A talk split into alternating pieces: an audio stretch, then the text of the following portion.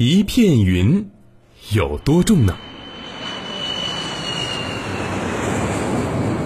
旅客朋友们，现在您乘坐的是……妈妈，你看飞机外面的云，一大片一大片的，真美。那些云是不是没有重量啊？不然为什么它们能一直飘在那里不往掉下来？嗯，这个问题我们就要问一问海豚博士了。云到底有没有重量呢？啊，云它可不像是我们身边的这些物体一样，可以直接放到秤上就可以称出它们具体有多重。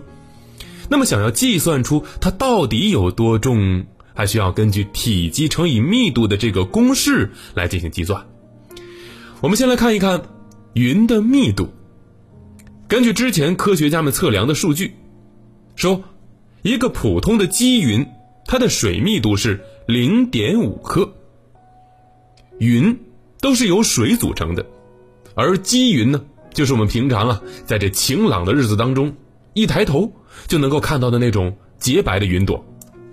而其他的云呢，由于组成的成分不一样，密度也会不同。不过它们的密度啊，都会比这积云要大。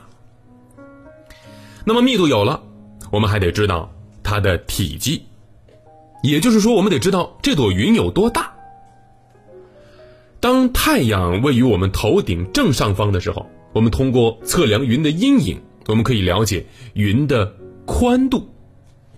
而一个典型的积云呢，直径约为一公里啊，也就是有一公里长、一公里高。这么算下来，一朵积云差不多是十亿立方米的体积。那么有了密度和体积。我们就可以来算一下一朵积云的重量了。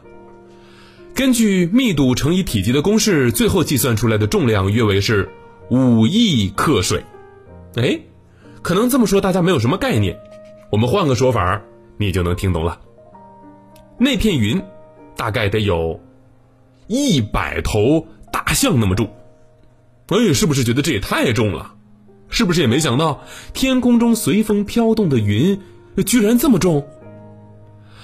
呃，虽然一朵云呢相当于一百头大象那么重，但是由于它们不会像大象那么的集中，而是分散在了数以万亿颗的水滴上，而这些小水滴啊又特别的小，很有可能一百万个水滴才能够形成一滴雨，所以啊，我们完全不用担心这很重的云会掉下来。